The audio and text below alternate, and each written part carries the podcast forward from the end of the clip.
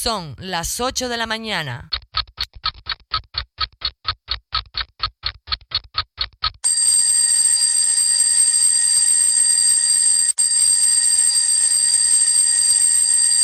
Buenos días queridos amigos, bienvenidos una vez más a 7 días por delante. Estamos aquí para acompañarte, para hacer que comiences de la mejor manera posible esta semana. Hoy como siempre te vamos a ofrecer las noticias más positivas, te vamos a llevar de viaje, en este caso hasta Extremadura, para conocer ese maravilloso monasterio de Guadalupe y por supuesto te vamos a contar un cuento. Así que permanece ahí, no pierdas nuestra sintonía, porque comenzamos ahora mismo. Aquí comienza Siete días por delante, el despertador de los lunes, con Nacho Herranz y todo su equipo.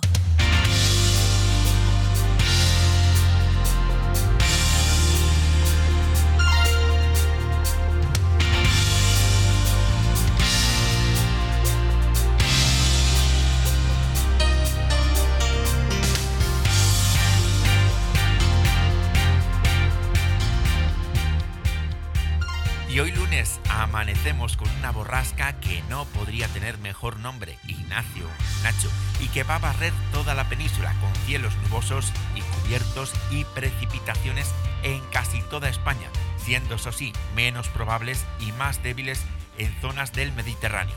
Estas precipitaciones serán de nieve en el extremo norte y en la sierra de Guadarrama. A lo largo del día estas nevadas o estas lluvias tenderán a remitir o a dispersarse en las Islas Canarias predominarán los cielos poco nubosos.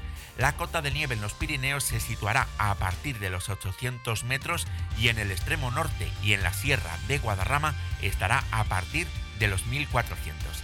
Y en este momento la temperatura más baja de toda España se está registrando en Benasque, en la provincia de Huesca, con 2 grados bajo cero. Le sigue Molina de Aragón, en la provincia de Guadalajara, con 2 grados sobre cero en este caso y León Capital con 3 grados. Las temperaturas más altas se registrarán este mediodía, a 23 grados llegarán en Murcia, 22 grados se alcanzarán en Santa Cruz de Tenerife y a 21 llegarán en Las Palmas de Gran Canaria y a 19 llegarán en Málaga. Y hoy ha amanecido lluvioso en casi toda la península, pero parece que estas lluvias nos van a dejar durante unos días, por lo menos hasta el viernes hasta el fin de semana. Vamos a ir viendo cómo las temperaturas van a ir subiendo durante la semana hasta el fin de semana, hasta el sábado, porque ojo, el sábado vuelven las lluvias a toda España e incluso también a las Islas Canarias.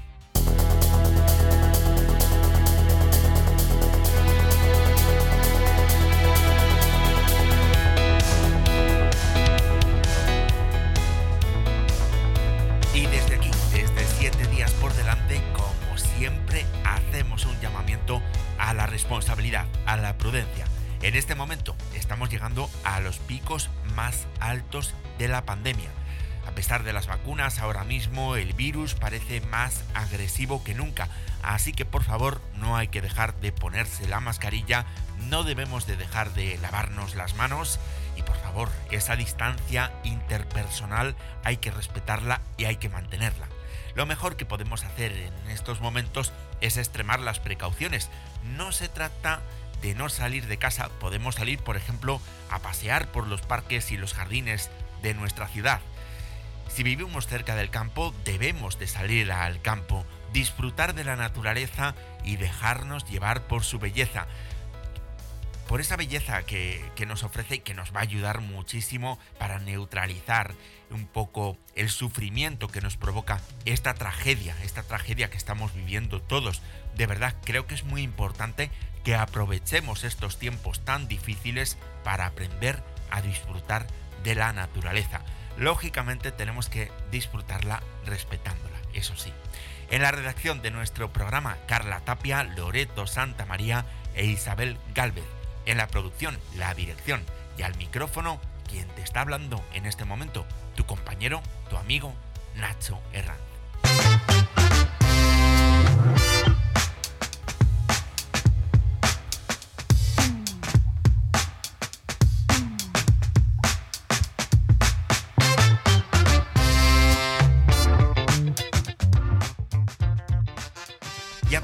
Este momento para anunciarte que estamos buscando patrocinadores para 7 días por delante y para otros proyectos radiofónicos. Si tienes una empresa y te quieres anunciar en nuestro podcast y llegar a muchísima gente, esta es tu oportunidad. Porque, ojo, en Evox tenemos una media de más de 1500 oyentes a la semana. Y estas son estadísticas rigurosas siguiendo las recomendaciones del, de la IAB, la Oficina de Publicidad Interactiva de los Estados Unidos. Por eso, esta es una gran oportunidad para ti en este momento si quieres promocionar tu negocio, si quieres darlo a conocer. Nosotros a día de hoy tenemos una media de 1.500 oyentes a la semana. Vamos camino de los 2.000 y ocupamos el puesto décimo tercero en el género de magazine y variedades en iVoox. Sinceramente, es una gran oportunidad para tu negocio si quieres llegar a mucha gente y pagar muy poco. Infórmate escribiéndonos un correo electrónico a publicidad arroba 7 días por delante punto es. Te lo repito, publicidad arroba 7 días por delante punto es. Con el 7 número y con el por, con la X. Por muy poco dinero, anúnciate en la radio, en el podcast y comienza a ganar clientes para tu negocio.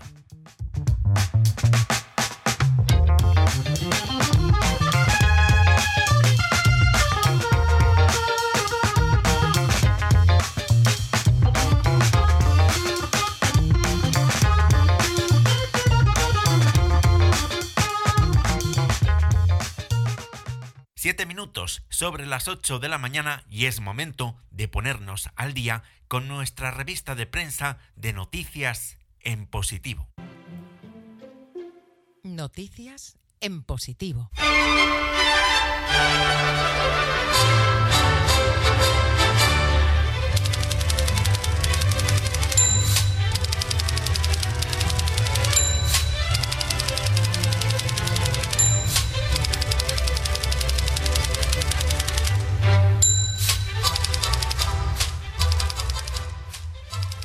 Y comenzamos esta revista de prensa con el diario mallorquín ultimahora.es, del que recogemos la noticia de un niño de 11 años que ha superado el coronavirus después de estar 11 días en la UCI. Ha ocurrido en el Hospital La Mancha Centro, en Alcázar de San Juan, en Ciudad Real. Uno de los enfermeros que ha atendido a este niño en el hospital ha compartido una foto en Instagram. Una foto en la que comparte su alegría por su recuperación. Una foto en este caso acompañada de un emotivo comentario que dice así. Mi héroe, con tan solo 11 añitos has tenido que conocer lo que es pasarse 11 días en una UCI, 6 de ellos conectado a un respirador. El virus fue a por ti, Noches largas en las que, aún estando dormido, notabas que estábamos ahí y buscabas una mano. Nunca tiraste la toalla. Has luchado de forma incansable, aun siendo consciente muchas veces de lo que estaba pasando. Has sido un ejemplo en todo y para todos. Para mí me queda la frase que has dicho cuando te he preguntado qué querías ser de mayor. Aún no lo sé, pero lo que sea, Iré a por ello con todas mis fuerzas, emoción y alegría cuando te he visto salir de la unidad con tu capa de héroe. Todo el equipo te llevaremos en el corazón, mi pequeño héroe. Lo has conseguido, campeón.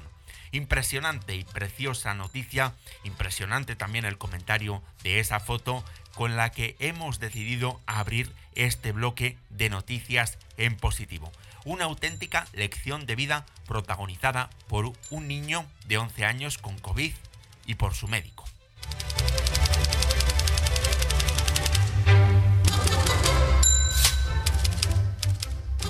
Cruzamos ahora mismo el charco, nos vamos hasta Estados Unidos, recogemos una noticia que encontramos en el país.es y es que no cabe duda de que una de las mejores noticias del comienzo de este año 2021 ha sido la llegada de Joe Biden a la presidencia de esta nación.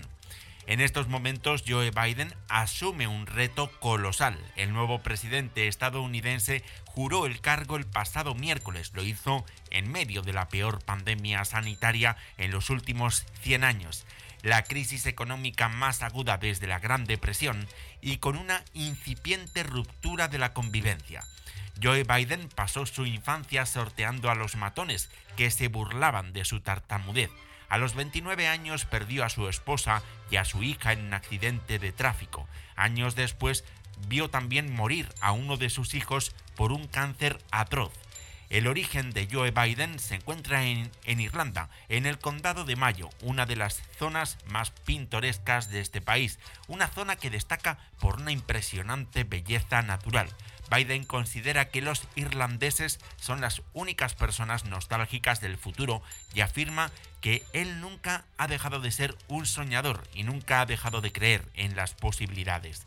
Biden seguramente será el presidente que proclame el final de la pandemia, el que complete el programa de vacunación y el que, salvo sorpresas, pueda celebrar el final de la debacle económica.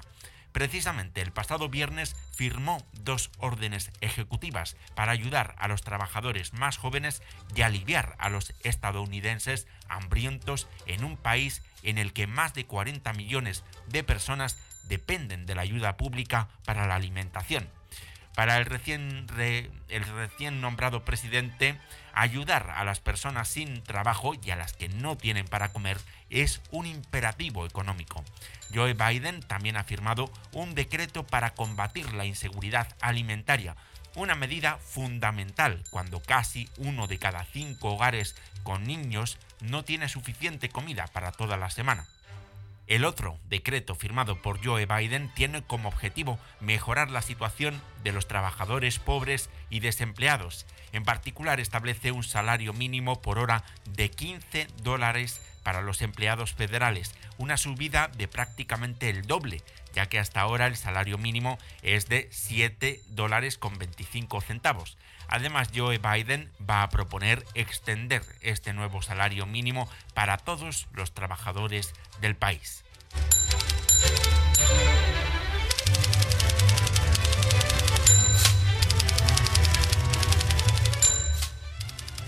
Nos vamos ahora a la página web cuéntamealgobueno.com, el periódico de las buenas noticias, porque aquí nos hablan de Stop Ansiedad, un programa para paliar los efectos de la pandemia. Y es que el Instituto Español de la Resiliencia ha creado junto a la Fundación Humanae el programa Stop Ansiedad. Esta iniciativa surge ante el incremento de problemas de ansiedad en la población general y en sanitarios debido al COVID-19. A través de ella, sus organizadores pretenden paliar las necesidades psicológicas y emocionales de quienes están sufriendo la pandemia. La incertidumbre del futuro y la necesidad de adaptación son los responsables del aumento del estrés personal con sus consecuencias negativas. La ansiedad es una respuesta adaptativa de nuestro cerebro necesaria ante cualquier amenaza o peligro para procurar adecuarnos a la nueva realidad. Eso sí, la ansiedad hay que gestionarla correctamente para evitar la enfermedad. No obstante, Stop Ansiedad es un programa de acompañamiento dirigido a transformar el estrés en crecimiento y en resiliencia. Lo pueden hacer personas particulares o profesionales que deseen formarse para ayudar a otras personas. La iniciativa está coordinada por la doctora Santos, que es neuropsiquiatra y, presidenta del instituto, junto con el doctor Cabranes, psiconeuroendocrinólogo y un equipo de psicólogos que protegen y que ofrecen, en este caso, las herramientas necesarias para afrontar con éxito el estrés y transformarlo en motor de resiliencia.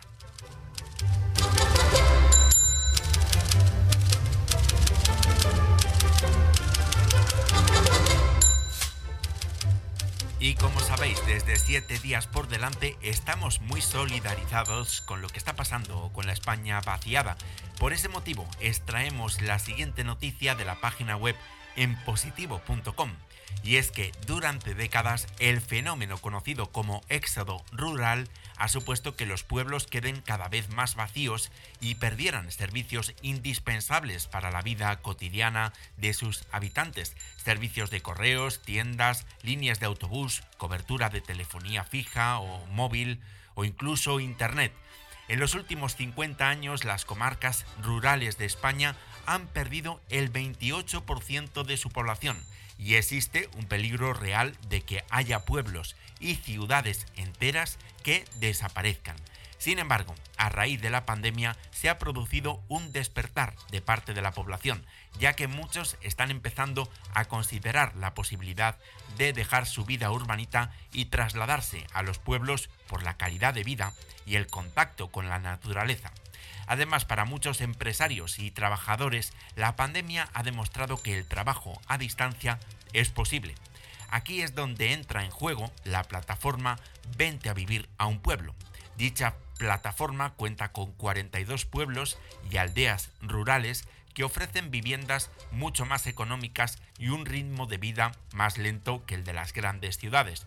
Para más información podemos visitar la página web www.venteaviviraunpueblo.com.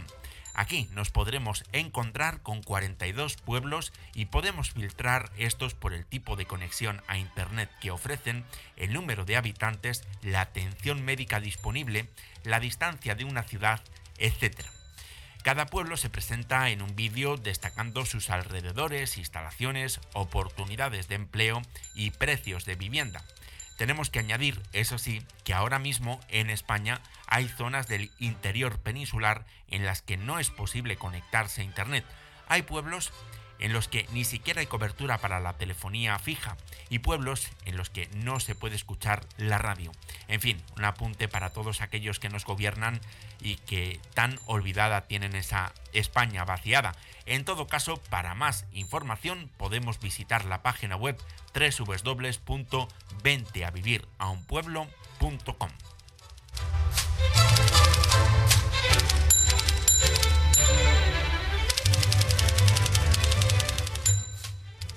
Nos vamos ahora a la página web mundoenpositivo.com, donde nos informan que China está desarrollando en este momento trenes que circulan tan rápido como los aviones. El objetivo es alcanzar los 620 km por hora, superando de esta manera a los trenes japoneses. Son trenes con un diseño futurístico y aerodinámico y utilizan un superconductor de alta temperatura. De todas formas, todavía hay aspectos que se deben de resolver antes de que el tren pueda llegar a ser utilizado comercialmente. Además, hay que tener muy en cuenta el enorme ruido que genera un tren de estas características y el hecho de que todavía no hay vías disponibles para este tipo de tren. Construirlas supondrá un coste de decenas de millones de dólares por kilómetro.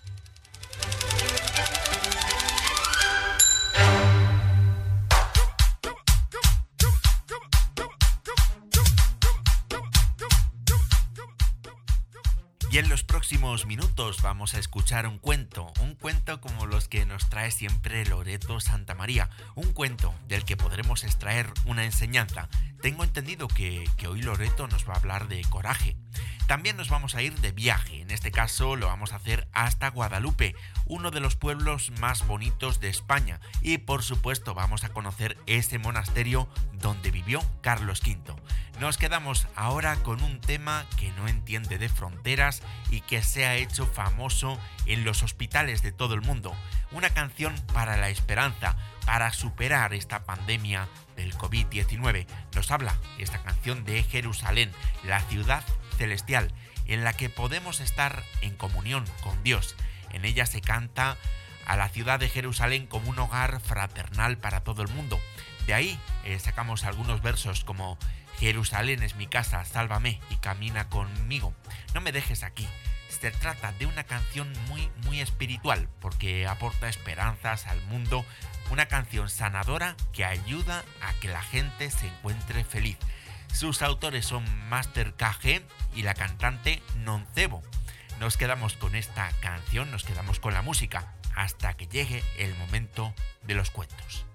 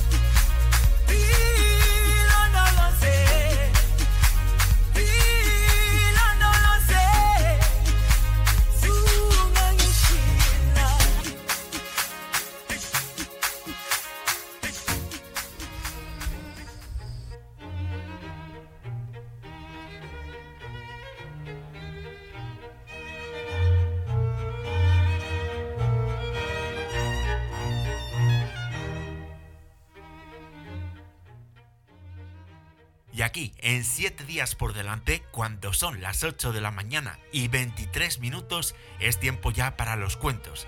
Hoy Loreto Santa María nos ha traído un cuento fantástico, un cuento tradicional de la filosofía oriental, un cuento chino que nos habla de una de las fortalezas humanas más importantes, nos habla de la valentía, del coraje. En unos minutos hablaremos con ella con un poquito más de detalle acerca de esto del coraje, cómo podemos superar ese miedo al fracaso.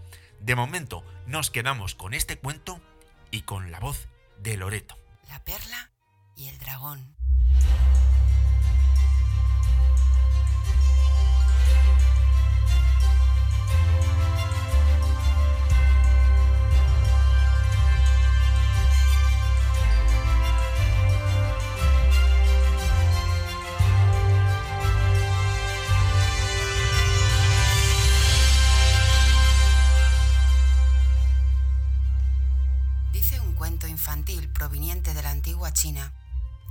Mucho tiempo existía una isla llamada Kinabalu, que se alzaba en medio del mar a cientos de kilómetros de la costa.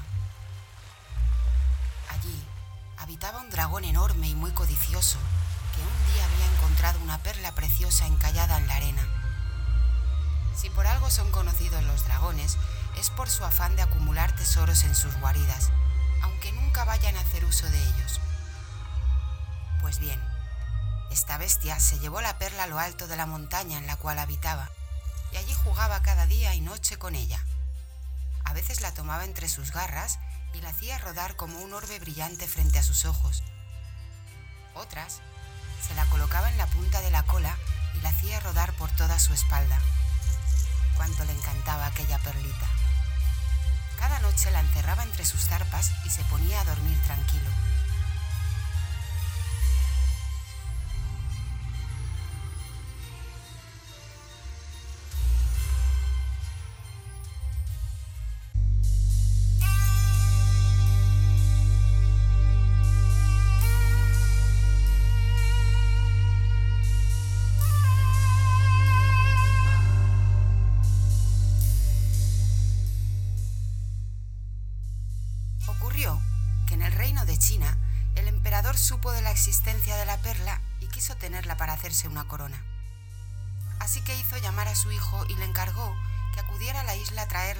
Tesoro. Si logras arrebatarle la perla al dragón, le dijo al príncipe, te prometo que cuando regreses te convertirás en el nuevo emperador. Yo me retiraré a vivir a mi palacio de las montañas, pero el día que muera, la hermosa corona que planeo hacerme pasará a ser tuya también.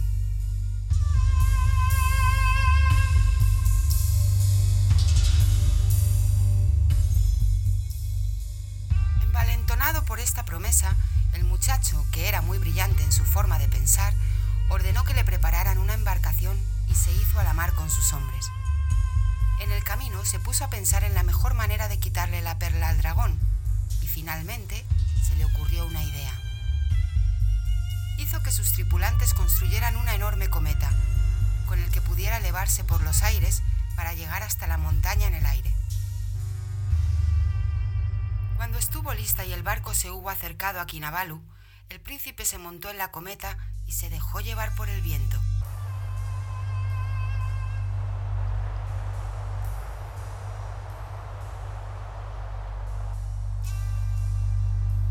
En el monte, el dragón dormía profundamente sosteniendo su perla. Con mucho sigilo, el joven la sacó de aquella prisión que formaban sus garras y puso un farol de papel en lugar. Después volvió a subirse a la cometa y descendió a toda velocidad hasta el navío en donde sus hombres lo esperaban. Cuando el dragón se despertó y vio que su tesoro había desaparecido, se sintió furioso. Rápidamente voló tras el barco que se alejaba, no tardando en alcanzarlo y sin dejar de escupir llamaradas de fuego. Los marineros se sintieron aterrados, pero el príncipe, manteniendo la calma, hizo que dispararan una bala de cañón al aire. El dragón, creyendo que se trataba de su perla, se lanzó tras ella y se sumergió en el fondo del mar, donde se ahogó irremediablemente. El hijo del emperador volvió a China como un verdadero héroe. Allí reinó con justicia por muchos años.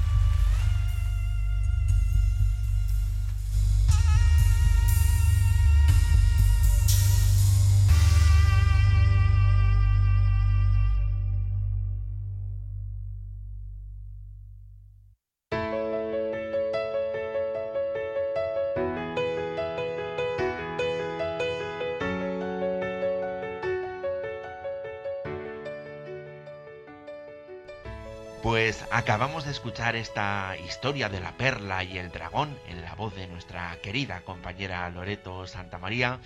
Muy buenos días, Loreto. ¿Cómo, cómo estás? Buenos días, Nacho. Buenos días a todos.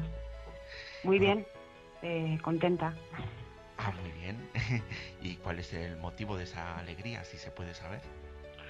Ah, pues si tuviese que haberlo. ¿Eh? Pues no sé, es un contento sin motivo. Eh, bueno, que, que, podría encontrar muchos, pero, pero es un contento, es, es interno.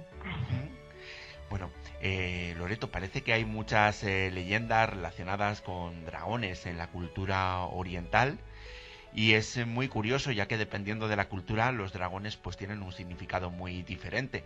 Incluso a veces podría ser radicalmente opuesto, ya que los dragones son seres mitológicos que hemos creado los seres humanos. Hay quien dice que el origen de, este, de estos seres puede estar en el descubrimiento de restos fósiles de, de dinosaurios.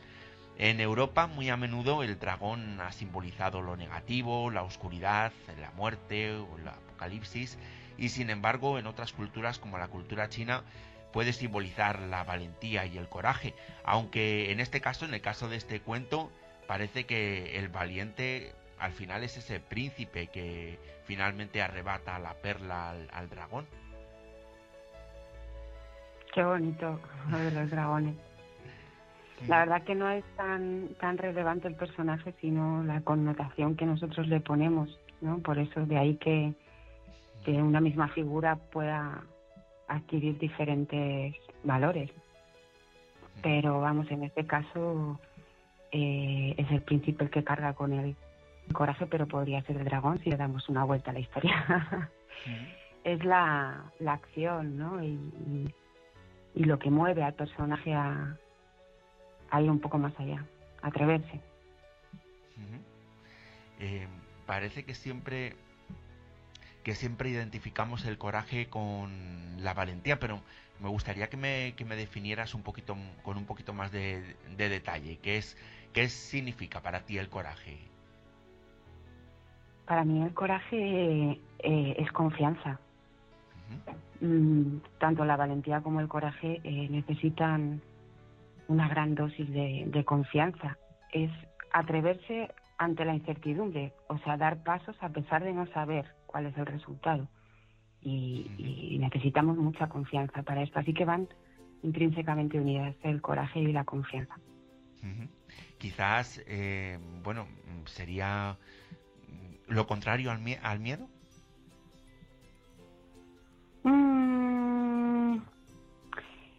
Bueno, luego lo vemos también eso, pero sí, lo contrario al miedo es, el amor.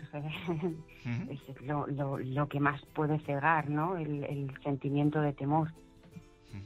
eh, pero bueno, claro, eh, se necesita estar ausente de miedo o no para tener coraje. No hay, no hay necesidad de no tener miedo sino eh, más a pesar del miedo continúo. ¿no? Pero hay veces que de alguna forma también el, el coraje es luchar contra el miedo. Es una actitud de no dejar que te acapare el miedo, pero no es una lucha, al revés, casi que es una eh, es una alianza, o sea, le dejo estar, pero no me vence, no, no condiciona mis, mis decisiones, mis pasos, ¿no? Pero le permito estar, porque está, el miedo está, existe. Además cuando se te, tienes que enfrentar a un dragón que escupe fuego. Quizás entonces es una forma de caminar junto al miedo. Es una forma de caminar junto al miedo. eh, Loreto, eh, ¿no crees que, en estos momentos tan difíciles para todos, pues esto, eh, el, que el que estemos viviendo esta situación nos tiene que animar a echarle coraje a, la vida? Porque muchas veces quizás decimos es que la cosa está muy mal y repetimos mucho esto de la cosa está muy mal y hasta que y hasta que no cambie yo no voy a hacer absolutamente nada porque la cosa está muy mal. Claro, fíjate que cuando decimos la cosa está muy mal es una interpretación que estamos haciendo, independientemente de lo que ocurra. Eh, pero vamos, eso es justamente es hacer lo que uno cree que puede hacer independientemente de lo que ocurra externamente. O sea, que, que, que la cosa esté muy mal, ¿dónde me coloca a mí? ¿Qué hago yo con eso? ¿Me paro? Y digo, bueno, la cosa está muy mal, como va a seguir así, pues, pues aceptamos y seguimos así. E, es una actitud. Eh, individual y que solo puede emerger eh, interiormente, solo puede emerger de dentro. No hay nada externo que te vaya a, movilizar internamente para tú tener un cambio de, visión de las cosas o de actitud ante aquello que está mal. Quizás deberíamos de cambiar eh, la expresión la cosa por nuestro nombre y apellido, porque con eso de que la cosa está muy mal, pues a lo mejor podríamos decir, por ejemplo, es que Nacho Herranz está está está cómo está muy muy mal o está o, está buenísimo, por ejemplo. o es que Loreto Santa María está muy muy mal también. O bueno, realmente no saldría esto. Mm, o podríamos darle vuelta, darle la vuelta un poco a la, nos ayudaría a hacer este ejercicio, pues a a darle la vuelta un poco a, a la tortilla y ver las cosas de otra manera? Pues la verdad que me encanta que lo expreses así, Nacho, porque es justamente eso. O sea, y me reitero en lo que siempre expreso como una gran certeza, y es que nada cambia ahí fuera, nada cambia ahí fuera, cambiamos nosotros, pero para, para nuestro beneficio y para nuestro perjuicio, ¿no? Eh, así es. Entonces, es, es lo que uno cree. O sea, si yo expreso esto está mal, eh, es una creencia, ¿no? Está mal. Eh, entonces, para, para modificar eso me tengo que fijar quizá en aquellas cosas que considero que están bien y a partir de ahí observar lo externo de una forma más amable, ¿no? Más que, que me ponga más en acción quizá hacia aquellas cosas que quiero ver a mi alrededor. Pero sí parte de uno, parte de uno. A ver si, si claro, si mirando fuera no, no miramos, no observamos que nuestro comportamiento podría estar contribuyendo a lo que ocurre fuera, que vamos a cambiar, ¿no? Si yo para qué voy a cambiar si nada de lo que yo hago es lo que sucede fuera. Entonces todos somos buenos, buenísimos y y estamos buenísimos también. y estamos buenísimos y alguien fuera pues nos quiere nos quiere mm, hacer malísimos y, y, que toda nuestra vida sea un desastre, pues no, no alguna alguna responsabilidad tendremos que cada uno observe. Eh, Loreto, eh, quizás em, tenemos habilidades que muchas veces eh, olvidamos. Uy, tenemos habilidades que mm, apenas hemos vislumbrado, ¿no? Eh, normalmente no, no trabajamos con, con el descubrir qué habilidades tenemos. O sea, vivimos en un, en un sistema que intenta a conseguir los recursos necesarios para, para subsistir. Y, pues las habilidades internas se quedan un poquito como que las tienes que extraer con mucho esfuerzo, ¿no? Pero quizás sea lo único que, que, a, lo que venimos, porque mm, lo mejor que, podemos dar está ahí. Así que manos a la obra.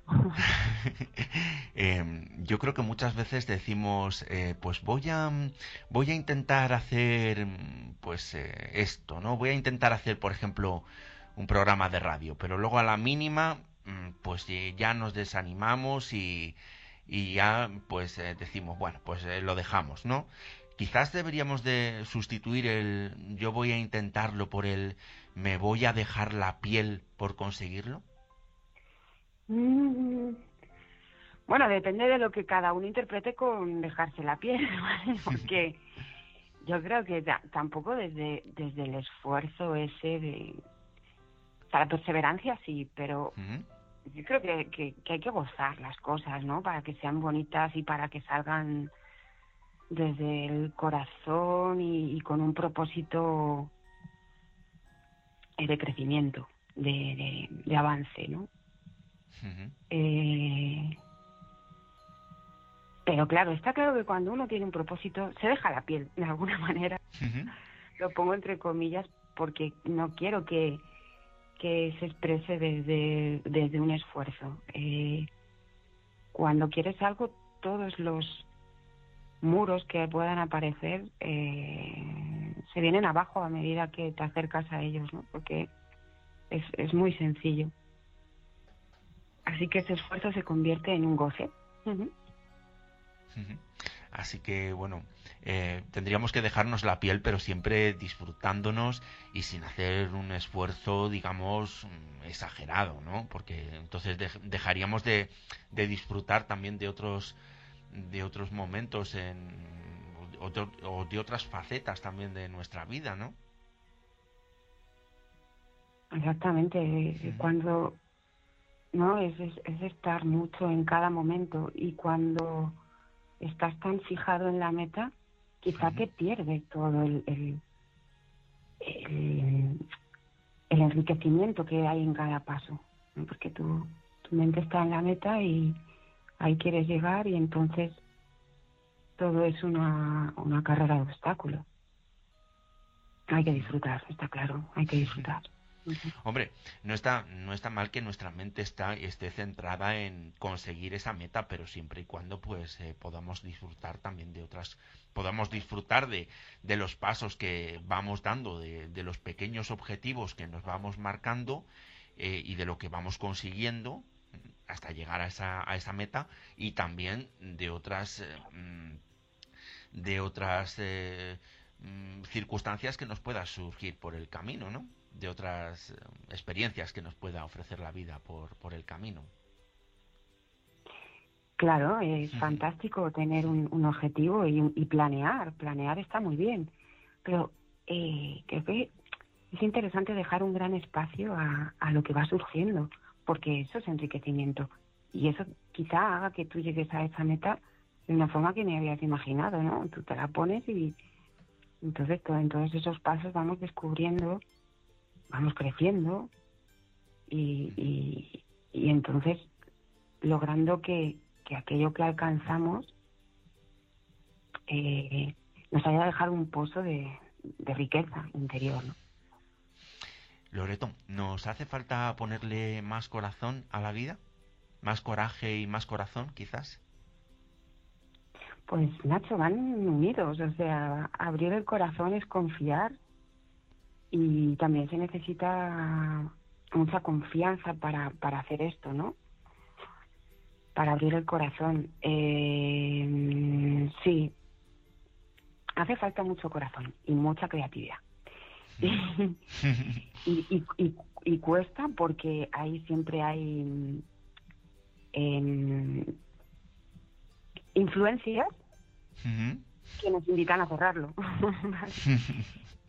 o sea, tanto en, nuestra cotidianidad, pues en tanto laboralmente como, como situaciones, vínculos afectivos, situaciones familiares. Eh, sí. Eh, mm, contextos que invitan a cerrar el corazón. Entonces a veces se hace se hace complejo. Pero sin duda para abrir el corazón hace falta mucha confianza. Eh, una pregunta te quería hacer. ¿Amamos a y de ahí nace el coraje también. Perdón. Ahí, de ahí nace el coraje. Sí. ¿Amamos a las personas y utilizamos a las cosas o es al revés?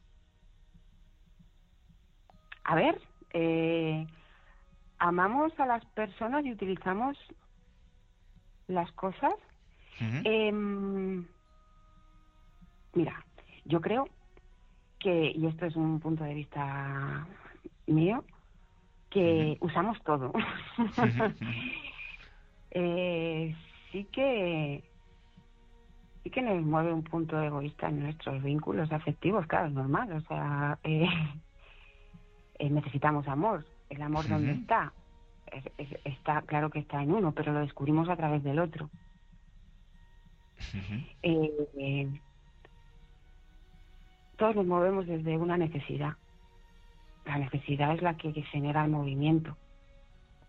Entonces, mm, tanto las cosas como las personas pueden volverse objetos mediante los cuales conseguimos nuestros objetivos, que pueden ser muy sutiles o pueden ser muy muy ambiciosos. Yo creo que hagamos las dos cosas y que y que además está bien que nos demos cuenta de que las estamos usando. Lo que pues es importante preguntarse eh, desde dónde hago este movimiento y desde dónde necesito esto. Eh, ¿Qué es lo que me está diciendo que necesito esto o a esta persona o es, importante que nos hagamos esa pregunta. Pues eh, Loreto, no sé si, porque ahora nos vamos a ir de, viaje, ¿sabes? Nos vamos a ir hasta Guadalupe, una población que hay en, Cáceres, uno de los pueblos más bonitos de, España. No sé si te gustaría, no sé si te gustaría añadir algo más, quizás alguna frase o. Qué viajes tan hermosos eh, nos invitas a hacer, Nacho. Sí, quería añadir, quería, eh, quería eh, añadir una pregunta final. Ah, eh, traída de, de unos libros que estoy leyendo ahora. Y, es la siguiente. Para que todos nos cuestionemos, ¿no? ¿Se, es, ¿Se es desdichado porque el mundo es malvado o porque se tiene la creencia de que el mundo debería ser de otra manera? La desgracia no es consecuencia del mundo por ser como es, sino de las propias creencias y expectativas sobre este. bueno, eh, yo creo que la pregunta ya prácticamente la has eh, respondido, ¿no? Eh, bueno, es, esto es una interpretación de la pregunta. Cada uno puede tener otro, otra respuesta u otra, otra respuesta. percepción ¿no? distinta. Pues bueno, si te parece, vamos a quedarnos con esa pregunta y esa, y esa respuesta. Quizás, pues cada uno de nosotros también Mm, deberíamos de, hacernos esa pregunta y de ver cómo, la respondemos. Olvidándonos quizás un poco de la respuesta, ¿no? Simplemente centrándonos en la, en la pregunta y, y bueno, pues hacer este pequeño, este pequeño ejercicio. Y yo creo que para hacer este tipo de ejercicios, precisamente también vendría muy bien viajar. Lo que pasa que, bueno, pues de momento eh, no podemos viajar físicamente o es un poquito complicado, un poquito difícil, pero eso sí, con la imaginación y con la magia de la radio, nos vamos a ir hasta, hasta Guadalupe, un pueblo de, de Cáceres, de la provincia de Cáceres, donde hay un, monasterio fantástico y bueno, pues eh, además es uno de los lugares, uno de los pueblos más bonitos de España. De momento nos vamos a ir con la imaginación. Mm, esperemos que dentro de unos meses pues ya podamos viajar de verdad, que es de lo que se trata también, ¿no? ¿No te parece? Pues eso espero. Eh, pero mientras tanto, muchas gracias por, por llevarnos de viaje y gracias por permitirme este espacio porque eh, lo disfruto mogollón. Un abrazo. pues muchas gracias a ti, Loreto. Muchísimas gracias a ti. Un abrazo muy fuerte. Un abrazo, feliz semana. Igualmente, nos vamos de viaje ahora en siete días por delante.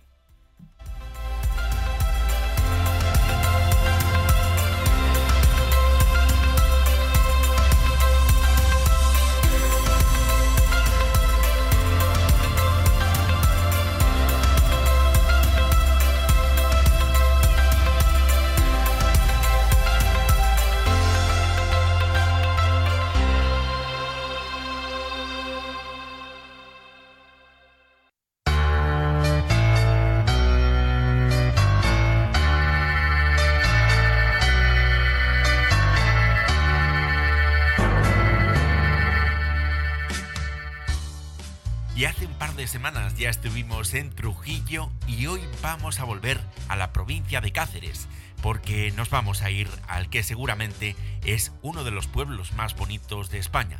Está declarado como un conjunto histórico-artístico desde el año 1993 y en esta localidad vamos a poder disfrutar de su impresionante arquitectura, de rincones encantadores como la Plaza de Santa María de Guadalupe, un espectacular viaducto y por supuesto un real monasterio, el de Santa María de Guadalupe. Guadalupe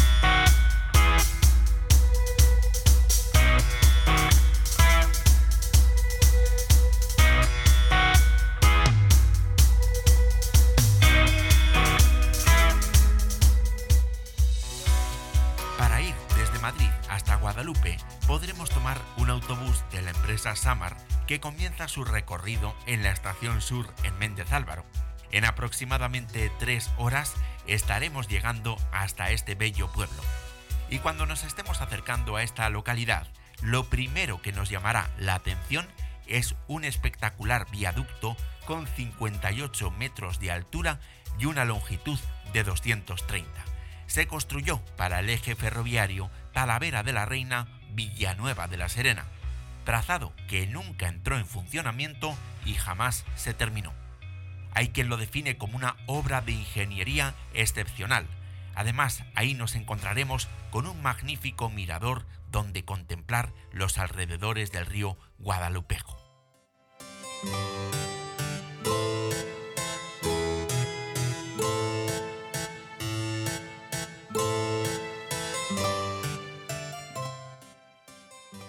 Sin duda, Guadalupe es un pueblo precioso, muy vinculado a grandes figuras como la de Cristóbal Colón o la del emperador Carlos I de España y V de Alemania.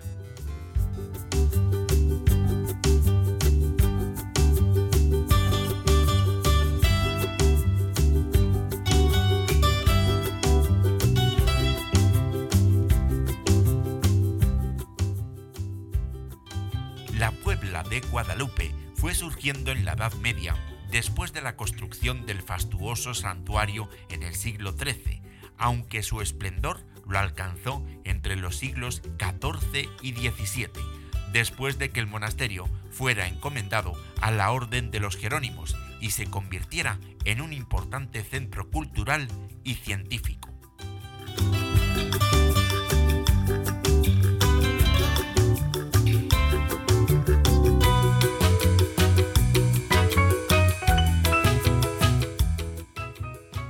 Guadalupe conserva el trazado típico de un pueblo medieval, así como muchas muestras de arquitectura popular, y desde luego la mejor forma de conocer la localidad es paseando por las preciosas callecillas de su casco histórico. Seguro que sus casas con soportales de madera y con sus balcones, a cual más florido, nos van a llamar tremendamente la atención.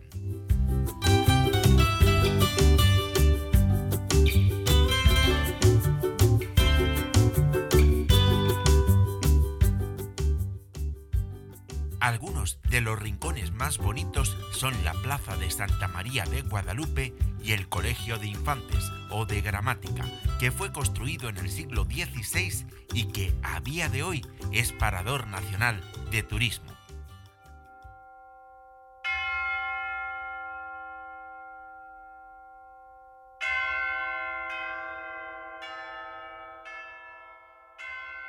Mención aparte merece la iglesia de la Santa Trinidad, de estilo barroco y con los cinco arcos medievales que se encuentran protegidos por las dos murallas que la protegen.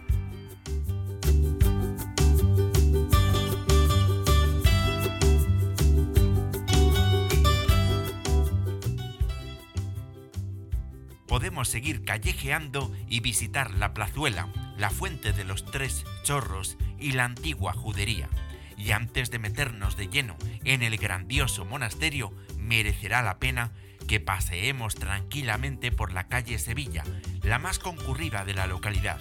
Aquí podremos encontrar productos típicos de la zona y algún souvenir para llevarnos de recuerdo.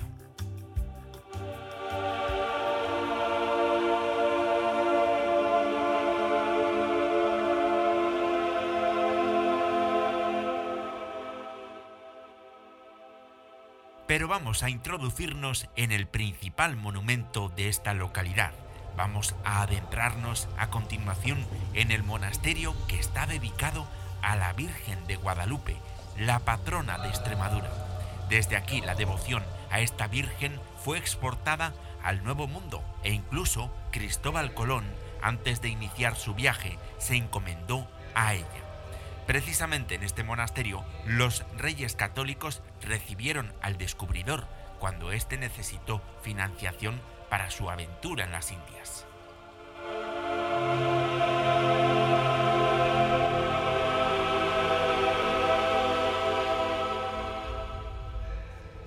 Pero este edificio se construyó en el siglo XIII por orden de Alfonso XI para conmemorar su victoria sobre los árabes en la batalla del Salado.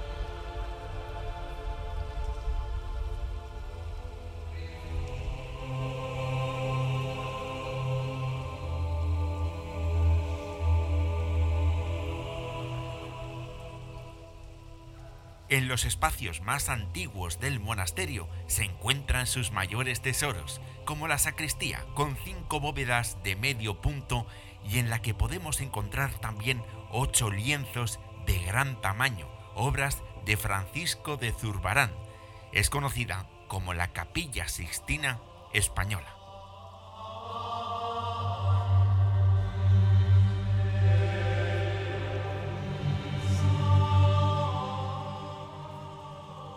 La hora de visitar este monasterio, tenemos que tener presente también su propia iglesia, con una fachada gótica del siglo XV. En el centro del altar nos encontraremos con el escritorio de Felipe II del siglo XVI y en las bóvedas de la sala capitular podremos descubrir bellas pinturas de Juan de Flandes. En el retablo mayor podremos admirar las obras de Carducci, Merlo y Jorge Manuel Teotocopoulos, el hijo del Greco.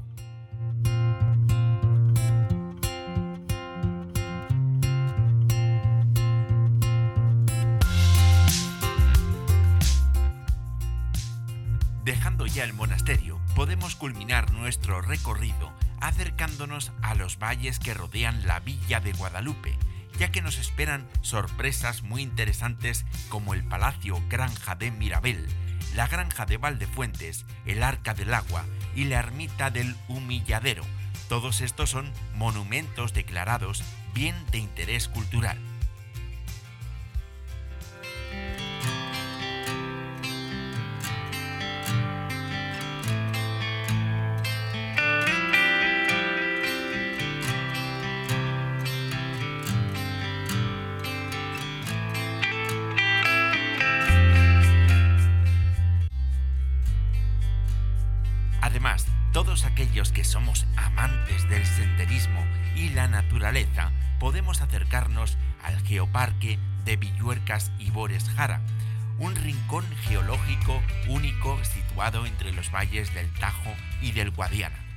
Adentraremos en un mundo mágico y sobrenatural formado por unas rocas que tienen más de 500 años de historia.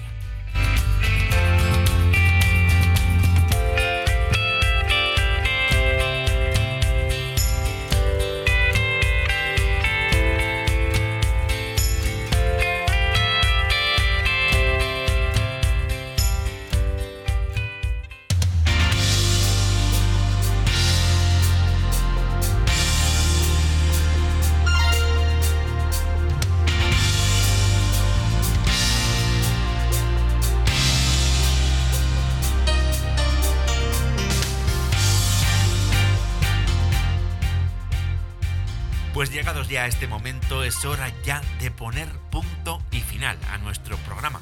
Fíjate todo lo que te hemos ofrecido. Nos hemos ido de viaje hasta Cáceres, hasta la localidad de Guadalupe. Hemos conocido ese real monasterio de Carlos V. Te hemos contado un cuento maravilloso sobre valentía, sobre coraje, sobre echarle narices a la vida. Quizás es que ya es el momento de echarle un poquito de coraje a esta vida.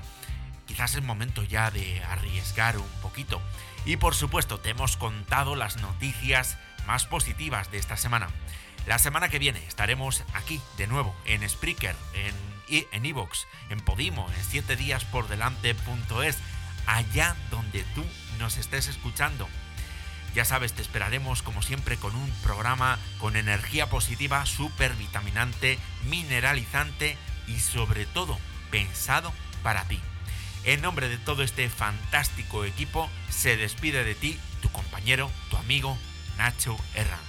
Abrazos y besos para todos y para todos.